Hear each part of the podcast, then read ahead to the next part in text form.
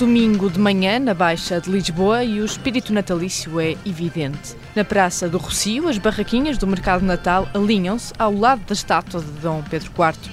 Opções não faltam, há queijos, presunto, doces de Natal e peças de artesanato.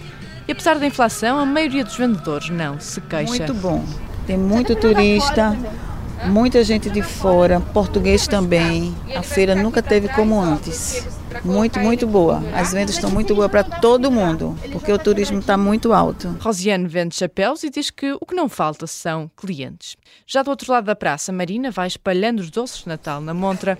Admite que o negócio anda bem, ainda que se sinta uma certa retração nos compradores. As pessoas compram, embora algumas uh, ficam um pouco constrangidas com o valor, e então uh, há quem compre e há sempre quem, quem recuse comprar. Ali bem perto, na Praça da Figueira, a Confeitaria Nacional é paragem quase obrigatória obrigatória para quem quer provar os tradicionais doces de Natal.